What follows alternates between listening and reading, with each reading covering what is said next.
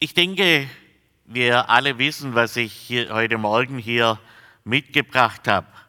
Äh, ein kleines Rohr, ein Gras, ein Bambus. Und als ich vor fast 36 Jahren das erste Mal nach Taiwan ausgereist bin, damals noch alleine, meine Braut ist dann nachgekommen, fällt mein Mikrofon fast runter.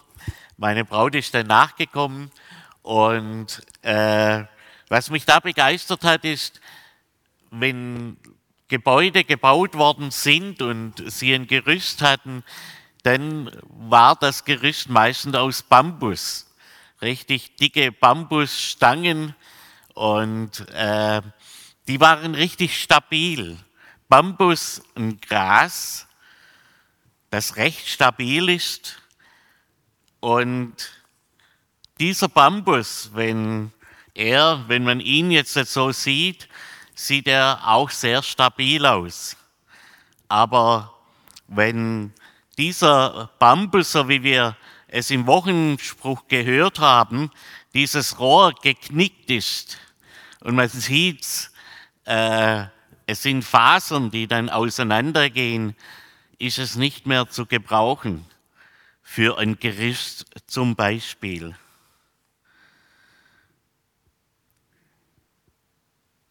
Das geknickte Rohr, das Gras und der glimmenden Docht ist etwas, was nutzlos ist. Etwas, was weggeworfen werden kann. So wie bei diesem Bambusstab. Er ist zu nichts mehr zu gebrauchen. Aber in unserem Wochenspruch heißt es, dass er das geknickte Rohr nicht zerbrechen wird und dass er den glimmenden Docht nicht auslöschen wird. Wer kann so etwas machen? Etwas, was dem Tode geweiht ist, noch retten? Wird er es zusammenflicken, verbinden oder wird er es neu machen? Und ich habe gedacht, ich möchte mit uns heute Morgen den Wochenspruch im Zusammenhang anschauen, so wie wir es vorhin auch gehört haben. Er steht in Jesaja 42 und ist das erste Gottesknechtslied. In Jesaja ab Kapitel 40 gibt es insgesamt fünf Gottes, sogenannte Gottesknechtslieder, wo von diesem Knecht Gottes geschrieben wird. Und das erste, Jesaja 42, ist sozusagen die Einsetzung dieses Gottesknechts. Und da lesen wir in Kapitel, äh, in Vers 1 bis 4 und ich lese ihn nach der Elberfelder Übersetzung. Siehe, mein Knecht, den ich stütze, mein Auserwählter, an dem meine Seele wohlgefallen hat. Ich habe meinen Geist auf ihn gelegt. Er wird den Nationen das Recht kundtun. Er wird nicht schreien und nicht rufen und seine Stimme nicht hören lassen auf der Straße. Das geknickte Rohr wird er nicht zerbrechen und den glimmenden Docht wird er nicht auslöschen.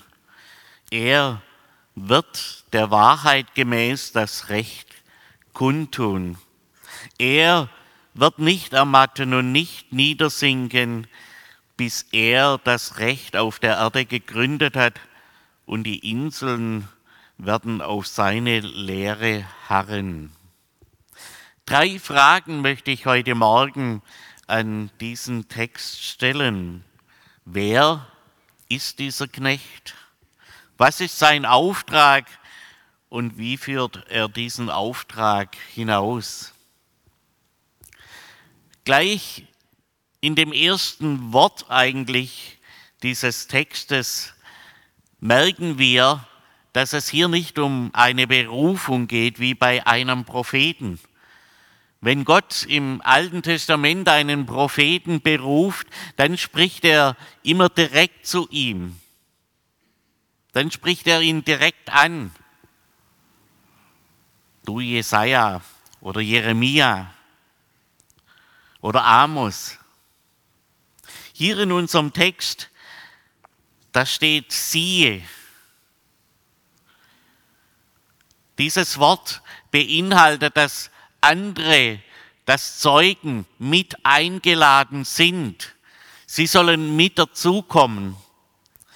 Und das ist das gleiche Wort wie auch bei der Einsetzung und der Salbung zum Beispiel von Saul, König Saul oder von König David, als Samuel sie salbt und es ein öffentlicher Akt ist. Siehe, Gott ruft sozusagen auf, schaut her, das ist mein Knecht, das ist mein Diener, den ich Jahwe stütze und halte.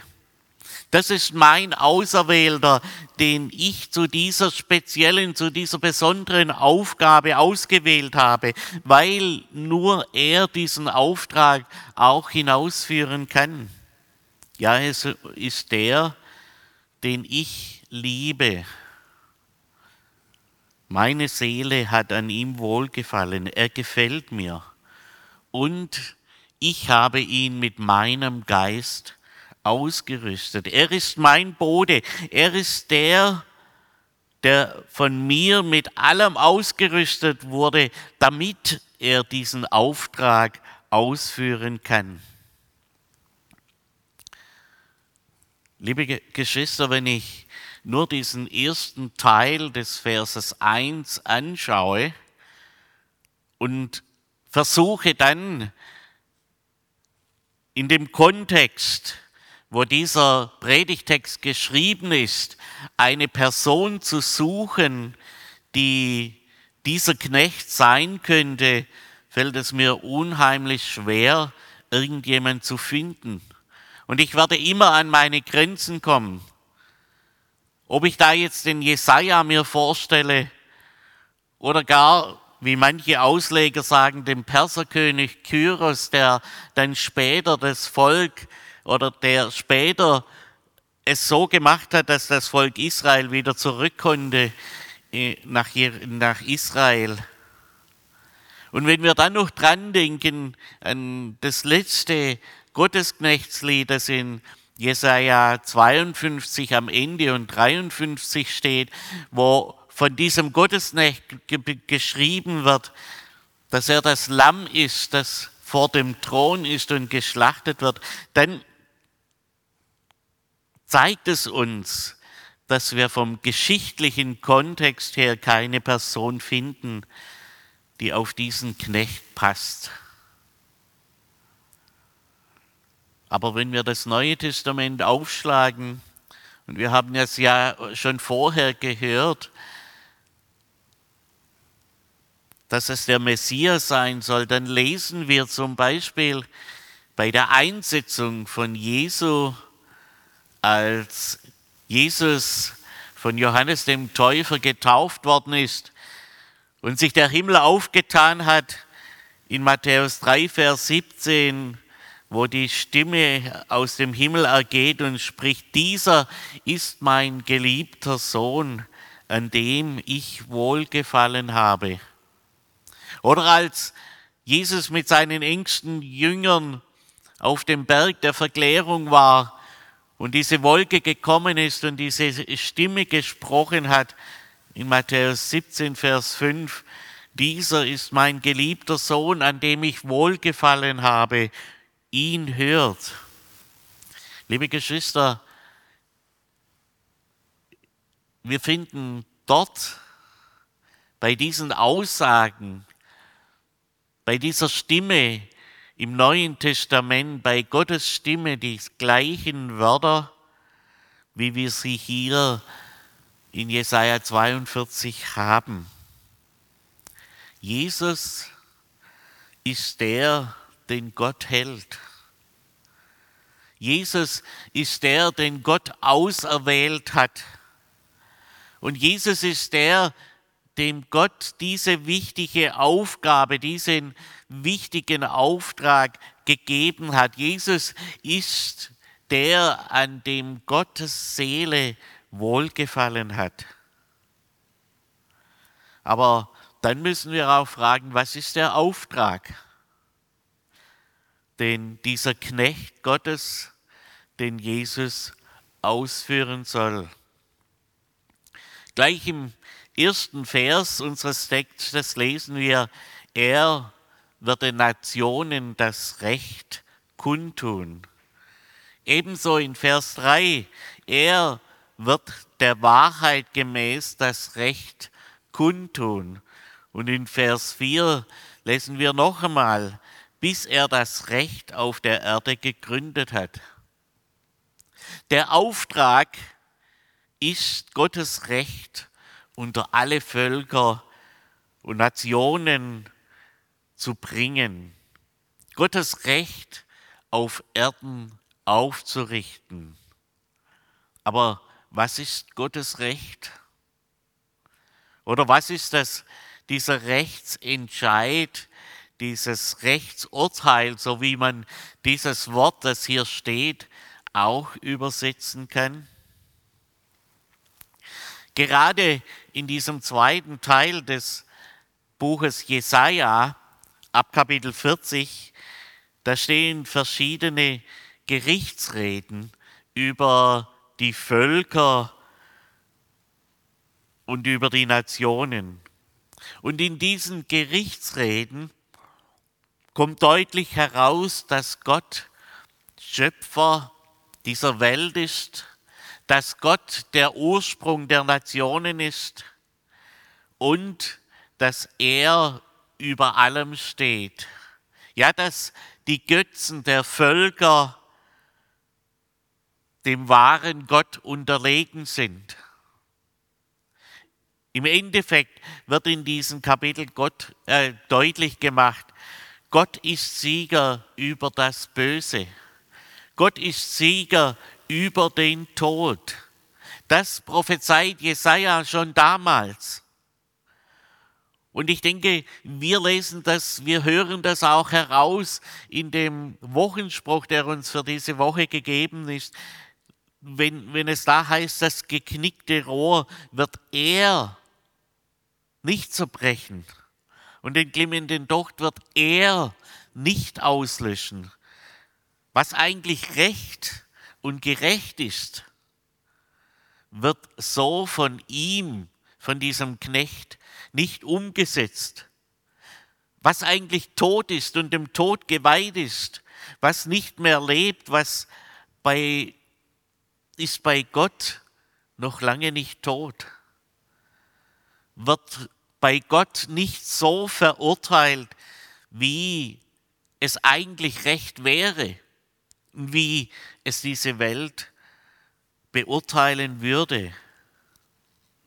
Sein Rechtsurteil ist nie nicht wie das von dieser Welt. Sein Rechtsurteil ist nicht der Tod, sondern das Leben. Liebe Geschwister, Jesus ist in die Welt gekommen, um uns klar aufzuzeigen, dass wir einerseits unter der Sünde leben hier in dieser gefallenen Welt und dass auch wir Sünder sind, dass auch wir eigentlich, weil wir Sünder sind, kein Recht auf Leben haben, so wie Paulus dann es auch in äh, Römer 6, Vers 23 20 schreibt, denn der Lohn der Sünde ist der Tod, die Gnadengabe Gottes aber ewiges Leben in Christus Jesus, unserem Herrn. Das Rechtsurteil, das der Knecht kundtut und aufrichtet, ist, Gott hat den Tod besiegt und er ist Sieger über die Sünde, er ist Sieger über den Tod. Und dieses Recht, das muss hinaus in die Welt. Das muss unter die Nationen getragen werden und ihnen verkündigt werden. Und wie geschieht das? Da sind wir bei der dritten Frage. Wie führt dieser Knecht Gottes diesen Auftrag aus? In Vers 2 lesen wir, er wird nicht schreien und nicht rufen und seine Stimme nicht hören lassen auf der Straße. Das geknickte Rohr wird er nicht zerbrechen und den glimmenden Docht wird er nicht auslöschen. Der Knecht Gottes wird nicht auf den Straßen und in den Gassen auftreten und diese Botschaft verkündigen wie ein Herold, der hinauszieht und verkündigt, dass ein König oder etwa äh, eine hohe Person eingesetzt wird. Oder wie ein Kaiser, der sein Herold hinausschickt und verkündigen lässt, dass er einen Sohn bekommen hat. Oder so wie ganz am Anfang unseres Bibeltextes, wie Gott den Knecht einsetzt, siehe, die Öffentlichkeit aufmacht, äh, auffordert, hinzuschauen. Nein, wenn wir das Leben von Jesus betrachten, dann sehen wir, wie er nicht mit lauten Worten die Menschen versucht zu überreden und zu überzeugen. Wir sehen eher, wie er immer wieder versucht hat, sich zurückzuziehen. Wenn viele Menschen gekommen sind und wenn sie zum Brotmacher machen wollten, hat er sich zurückgezogen und wollte mit seinen Jüngern alleine sein. Und Jesus hat sich um die Menschen gekümmert, die krank waren, um die Menschen gekümmert, die verstoßen waren, die unangenehm waren in der Gesellschaft. Er hat sich mit Zöllnern und Sündern getroffen, mit dem Abschaum dieser Welt. Und in diesen Begegnungen hat er immer wieder deutlich gemacht, warum er auf diese Welt gekommen ist und wer er ist, dass er der Sohn Gottes ist, dass er der Messias ist, der Verheißene, der Rettung bringt, der Leben bringt. In seinen Reden und in seinen Taten hat er immer wieder deutlich gemacht, Gott, der Allmächtige, sein Vater ist und was das Ziel ist, eine neue Welt, so wie Gott es sich von Anfang an gedacht hat. Und nicht nur, dass er diese Botschaft nicht laut hinaus posaunt hat, entspricht dem Leben, dass er diese Botschaft hinaus posaunt hat, sondern auch durch sein Leben hat er diese Botschaft weitergegeben. In Vers 4 lesen wir, er wird nicht ermatten und nicht niedersinken, bis er das Recht auf Erden gegründet hat.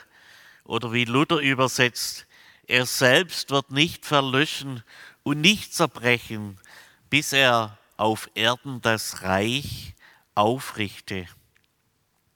Hier wird deutlich gemacht, welchen Weg der Knecht gehen muss, damit dieses Recht, dieses Rechtsurteil aufgerichtet wird, damit die Herrschaft Gottes, die neue Königsherrschaft aufgerichtet wird. Jesus hat den Auftrag, das Recht unter den Nationen kundzutun und auf der Erde aufzurichten. Und zwar durch sein Leben, dass er hier auf dieser Erde gelebt hat. Und durch sein Leben, das er am Kreuz auf Golgatha vollbracht hat.